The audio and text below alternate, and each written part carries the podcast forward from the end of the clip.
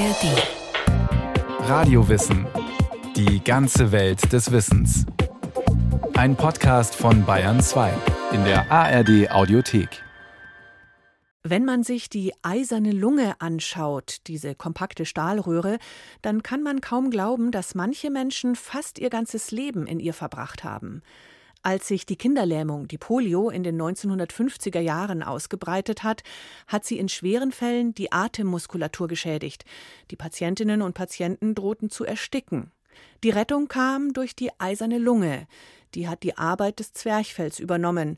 Doch weil sie luftdicht abgeschlossen werden musste, hat das auch bedeutet, ein Leben in der eisernen Lunge. Nur der Kopf schaute heraus.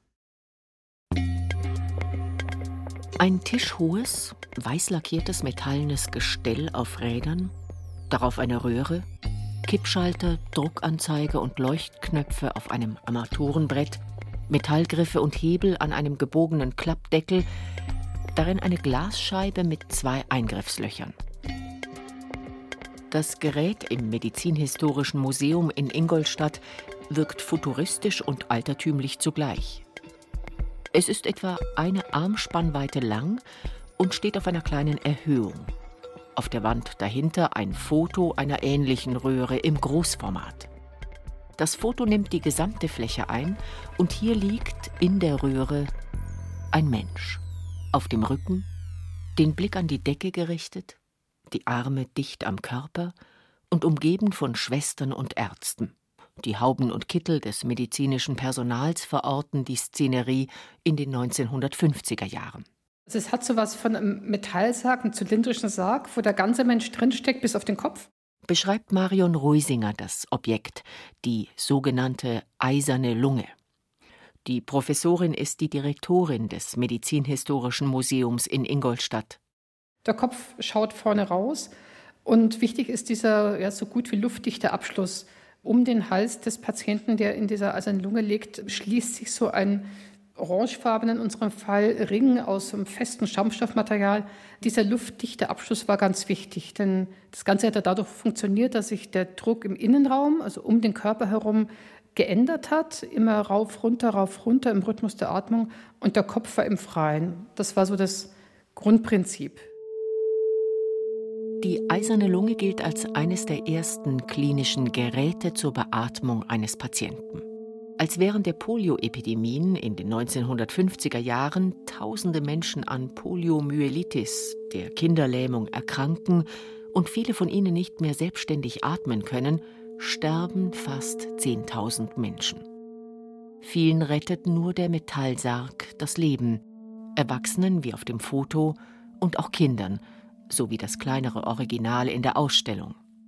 Die Situation eines Kranken in dieser eisernen Lunge hat viele Aspekte, die man äh, sich nur mit Grauen vorstellt. Allein dieses Eingefangensein, dieses Unselbstständigsein. Man kann sich nicht mal an der Nase kratzen. Man kommt ja nicht an den Kopf ran, ans Gesicht ran.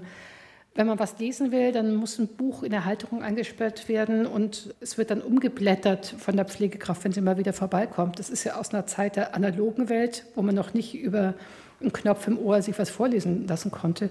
Das ist alles sehr, sehr belastend für den Patienten. Aber mich persönlich, mich schreckt dieses dauernde Geräusch was am meisten.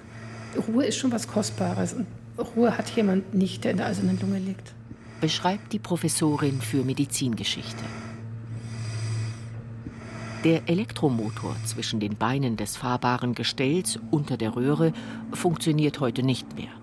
Doch historische Aufnahmen vermitteln, welcher Geräuschkulisse die Betroffenen in der Druckkammer der Eisernen Lunge Tag und Nacht ausgeliefert waren.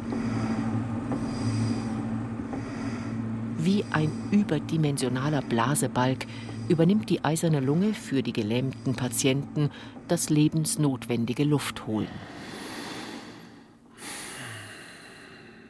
Die wenigsten Menschen machen sich ja überhaupt bewusst, wie Atmung funktioniert. Man denkt nicht drüber nach, weil es so selbstverständlich ist. Es begleitet ihn vom ersten Schrei an bis zum letzten Atemzug.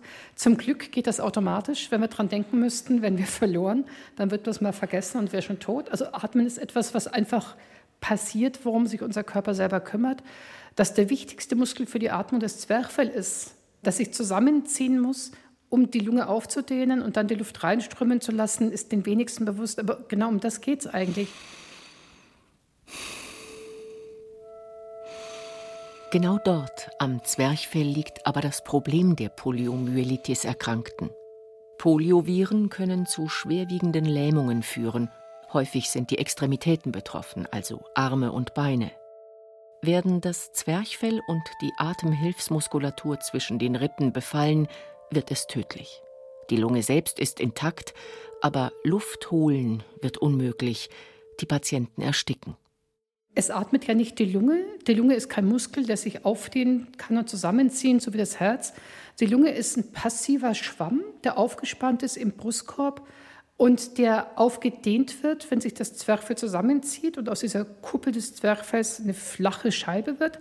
Dadurch wird die Lunge aufgedehnt, Luft strömt rein und wenn das Zwerchfell wieder loslässt, die Atemhilfsmuskulatur wieder loslässt, dann schnurrt die Lunge zusammen und die Luft geht wieder raus. Und diese Funktion des Zwerchfells und der Atemhilfsmuskulatur, die übernimmt die eiserne Lunge. Die somit im Wortsinn also eigentlich eher ein eiserner Brustkorb ist. Nicht die Lungenfunktion an sich wird ersetzt, sondern rein mechanisch die Arbeit, die sonst das Zwerchfell und die Muskeln zwischen den Rippen und rund um den Schultergürtel leisten. Medizinhistorikerin Marion Ruisinger vergleicht die Funktionsweise der eisernen Lunge mit einer Spritze. Wenn man sich so eine Spritze anguckt, dann hat die ja diesen zylindrischen Kolben. Das entspricht diesem Sarg, in dem der Patient liegt. Und sie hat den Stempel, den man hin und her schiebt, um zum Beispiel Flüssigkeit rauszuspritzen oder aufzusaugen. Und dem entspricht der Boden, da wo die Patientenfüße hinreichen, der hintere Teil dieses Sarges, der eisernen Lunge, der ist beweglich. Das heißt, der Boden wird vorgeschoben und wieder hintergeschoben und dadurch entsteht ein Überdruck, die Luft wird zusammengepresst, oder ein Unterdruck, die Luft wird wieder aufgedehnt, wenn man so möchte. Bei der Spritze geht die Flüssigkeit durch die Kanüle rein und raus und hier erfolgt die Reaktion auf diese Stempelbewegung eben dadurch, dass die Luft dann in den Brustkorb einströmt oder wieder ausströmt. Über Mund und Nase, die ja außerhalb der Röhre liegen, ausgelöst durch den wechselnden Druck auf den Brustkorb in der Röhre. So verhindert die Druckkammer den Erstickungstod und rettet Menschenleben. Dass der Mensch atmen muss, um zu überleben, ist freilich längst vor der Polioepidemie in den 1950er Jahren klar. Und auch, dass eine Lunge sich von außen fremd beatmen lässt, scheint in der Menschheitsgeschichte relativ früh bekannt gewesen zu sein. Hinweise dafür gibt es schon in der Bibel, sagt der Medizinhistoriker Hartmut Bettin. Er forscht am Institut für Ethik und Geschichte der Medizin in Greifswald. Da sind Begebenheiten überliefert, dass also eine Hebamme einen Säugling über Mund-zu-Mund-Beatmung wiedererweckt haben soll. Und ja, letztlich soll ja Gott auch den Menschen Leben eingehaucht haben, wie es heißt. Und es gab dann eben auch bei den antiken Ärzten Berichte, dass zum Beispiel der berühmte griechische Arzt Galen über einen Blasebalg ein Schwein belüftet, beatmet haben soll. Und auch von dem berühmten arabischen Mediziner Avicenna heißt es, dass er in einer Situation, wo die Luftzufuhr über den Hals eingeschränkt war, ein Schilfrohr über den Rachen eingeführt haben soll, was also hier einen Luftdurchlass ermöglicht hat. Mund-zu-Mund-Beatmung dürfte in der Menschheitsgeschichte also nicht unüblich gewesen sein, wenn sie oftmals auch nur vage und medizinisch nicht eindeutig beschrieben ist. Konkreter werden die Belege für eine Beatmung dann im 18. Jahrhundert. Verunglückte Seeleute oder Bergleute sind wohl die ersten Menschen, an denen zweikammerige Blasebälge eingesetzt werden, um sie wiederzubeleben, beschreibt Medizinhistoriker Hartmut Bettin und auch eine Art eiserne Lunge wird in einfacher Form schon relativ bald verwirklicht. Es geht eigentlich schon zurück auf das Jahr 1832. Hier hat ein schottischer Arzt namens John Dorzel einen Unterdruckventilator entwickelt, der auch schon nach diesem Unterdruckprinzip der eisernen Lungen arbeitete. Und 1876 hat dann ein Franzose Voyer in Paris auch eine sogenannte Spirophore vorgestellt. Und bei beiden handelt es sich um Geräte, wo mittels eines handbetriebenen Blasebalgs, also ein Unterdruck in einer Kammer erzeugt wurde, um hier den Brustkorb zum Ein- und Ausatmen zu zwingen gewissermaßen. Tag und Nacht muss also eine Person neben dem Erkrankten stehen und den Blasebalg betreiben. Die Poliomyelitis-Wellen zu Beginn des 20. Jahrhunderts schließlich bringen diese Art der Beatmung an ihre Grenzen. Die Krankheit breitet sich ab Ende des 19. Jahrhunderts in bedrohlichem Umfang aus. In der ersten Hälfte des 20. Jahrhunderts ist die Kinderlähmung weltweit verbreitet. Immer wieder kommt es zu Ausbrüchen. Man hat natürlich nach allen möglichen Varianten gesucht. Patienten, die also eine Zwerchfelllähmung infolge einer Polioerkrankung hatten, dann zu beatmen. Und man hat das anfangs auch mit eingeführten Blasebälgen gemacht, die dann mit der Hand betrieben wurden. Und per Luftröhrenschnitt Luft in die Lunge geblasen haben. Man hat alle möglichen Beatmungsmöglichkeiten, die zu dieser Zeit verfügbar waren, dann auch versucht einzusetzen. Aber man hat natürlich das immer per Hand, immer manuell machen müssen und man hat nach automatisierten Lösungen geschaut. Eine erste serienreife Form einer eisernen Lunge geht schließlich auf den US-amerikanischen Ingenieur Philip Drinker zurück. Er entwickelt 1928 den sogenannten Drinker Respirator, der im Bostoner Children's Hospital verwendet wird und weiteren Entwicklungen als Vorbild dient. In Deutschland entstehen erste Versuchsmodelle Ende der 1940er Jahre. Es sind auch Vorläufer nach dem Krieg entstanden, so aus U-Boot-Schrott gab es eine eiserne Lunge, die auf der Hamburger Werft entwickelt wurde, aus solchem Kriegsschrott gebaut in einer Notsituation. Und das sind aber improvisierte Lösungen gewesen, die also nicht das Zeug hatten, dann auch in Serie zu gehen. Also die erste Serienfertigung geht eigentlich auf die Firma Träger dann in Deutschland zurück. Auch das Universitätsklinikum Erlangen verfügt über eine eiserne Lunge. Allerdings ist das Gerät hier auf dem Flur der anästhesiologischen Klinik nur noch zum Anschauen da und außer Betrieb. Sie wird nicht mehr gebraucht und sie ist heute aus dekorativen Zwecken hier, weil es doch ein Stück, wenn man so will, Medizingeschichte ist oder ein ganz wichtiges Stück Medizintechnik und ganz eng verknüpft ist auch mit der Entstehung der Intensivmedizin, wie wir sie heute kennen. Sagt der Intensivmediziner Roland Francis. Der Professor ist Direktor der Anästhesiologischen Klinik in Erlangen. FMS Respirette heißt das Beatmungsgerät aus dem Jahr 1958, das die Fränkische Maschinen- und Stahlbau GmbH in Schweinfurt gebaut hat. Gedacht war es für Kinder, trotzdem ist es relativ groß und klobig vor allem im Vergleich zu modernen Beatmungsgeräten. Die sind nicht nur kleiner als die eisernen Lungen, weil sie neben dem Bett stehen können, anstatt selbst das Bett zu sein, sondern bieten auch viel mehr Einstellungsmöglichkeiten und Variablen. Der Facharzt für Anästhesiologie zeigt es an einem modernen Gerät mit einer Testlunge, einem kleinen Plastikbeutel, der statt eines Patienten an die Maschine angeschlossen ist. Wir könnten einfach mal Beatmung starten. Und jetzt haben wir hier eine volumenkontrollierte Beatmung eingestellt, wo wir gesagt haben, ein bestimmtes Volumen, hier sind es mal 450 Milliliter, sollen 15 Mal pro Minute dem Patienten appliziert werden. Die Einatmung soll in eineinhalb Sekunden stattfinden und wir nehmen gerade 50 Prozent Sauerstoff. Deutlich leiser als die eiserne Lunge ist das Strom- bzw. akkubetriebene Gerät. Die Testlunge, der Plastikbeutel, bläht sich rhythmisch auf und zieht sich wieder zusammen. Im gleichen Takt ändern sich die Linien auf dem großen Monitor. Und wir sehen eben auch, dass wir hier, so wie bei allen modernen Beatmungsgeräten, diese Kurven hier haben. Wir können also für jeden Atemzug den Druck, den Gasfluss, auch das Volumen am Gerät ablesen anhand dieser durchlaufenden Kurven und haben damit ein optimales Feedback darüber, was beim Patienten ankommt und wie gut oder schlecht Patient und Beatmungsgerät miteinander harmonieren. Der technisch betrachtet vielleicht wichtigste Unterschied zur eisernen Lunge ist, dass heute mit positivem Überdruck beatmet wird, anstatt mit Unterdruck.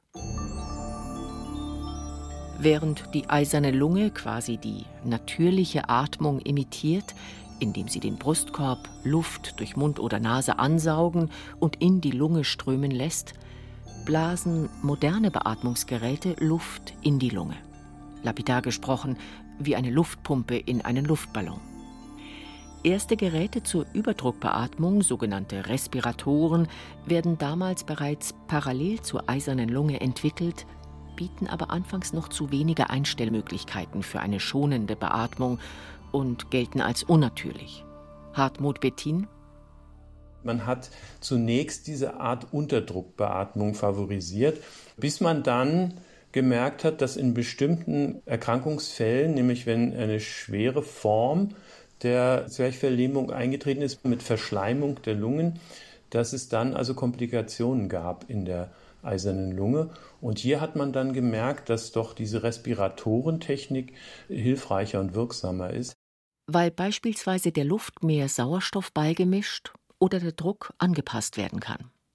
Noch dazu ist die Überdruckbeatmung kostengünstiger und im Klinikalltag praktischer, schon allein aufgrund der kleineren Größe der Respiratoren. Vor allem ist der Patient erreichbar und eben nicht bis zum Hals abgeschottet in einer Druckkammer.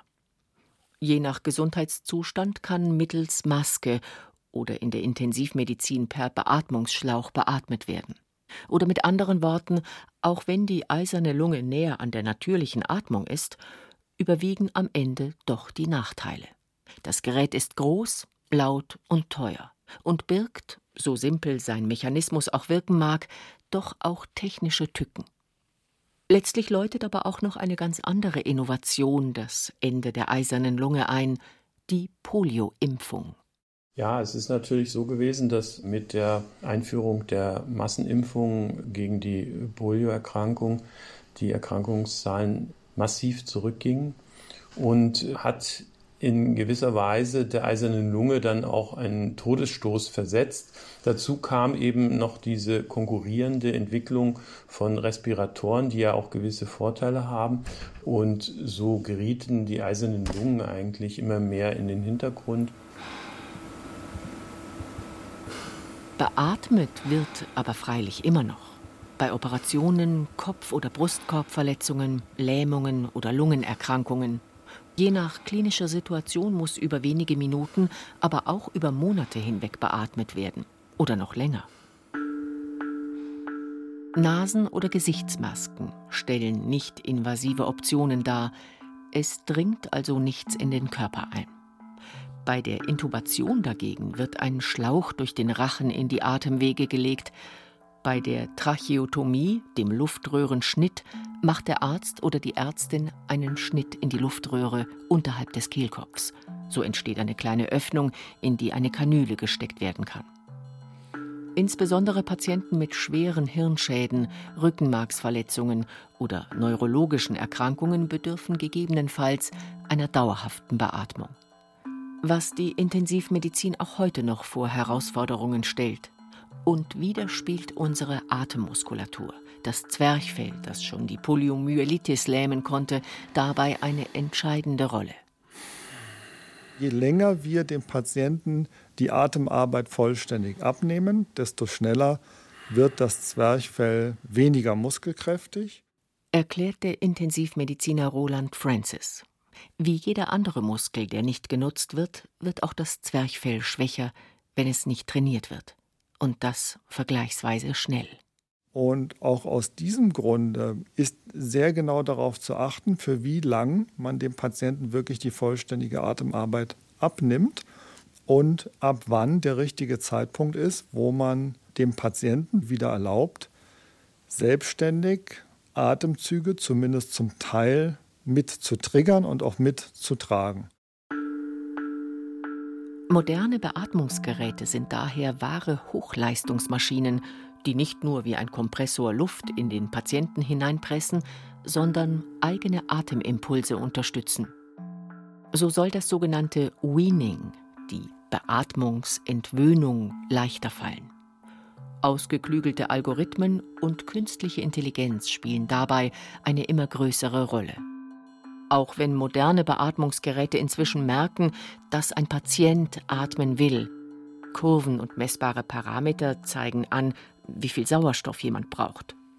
Wir behandeln ja nicht Werte, sondern wir behandeln Menschen. Und Menschen haben unterschiedliche Bedürfnisse. Und es kann sein, dass die formalen Werte, die da am Monitor angezeigt sind, mir eigentlich sagen, naja, müsste eigentlich alles in Ordnung sein. Aber es kann trotzdem sein, dass es für den Patienten nicht angenehm ist. Betont der Intensivmediziner Roland Francis. Weil vielleicht die Einatmungsdauer eigentlich zu kurz ist und er gerne tiefere Atemzüge machen würde.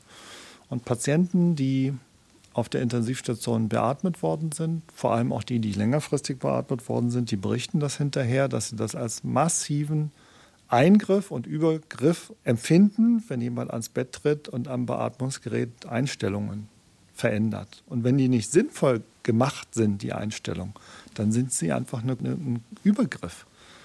Und das ist schon eine große Abhängigkeit und eine unangenehme Erfahrung einer eingeschränkten Autonomie über seinen eigenen Körper.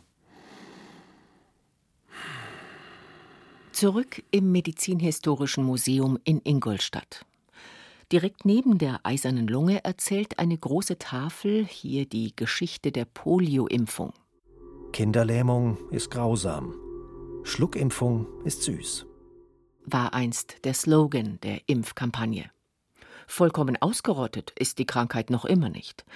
Doch selbst wenn heute bei Polio oder einer anderen schweren Zwerchfelllähmung nicht mehr die eiserne Lunge, sondern andere ausgeklügelte Beatmungsgeräte zum Einsatz kämen, sei die eiserne Lunge doch immer noch das ideale Anschauungsobjekt, findet Marion Ruisinger.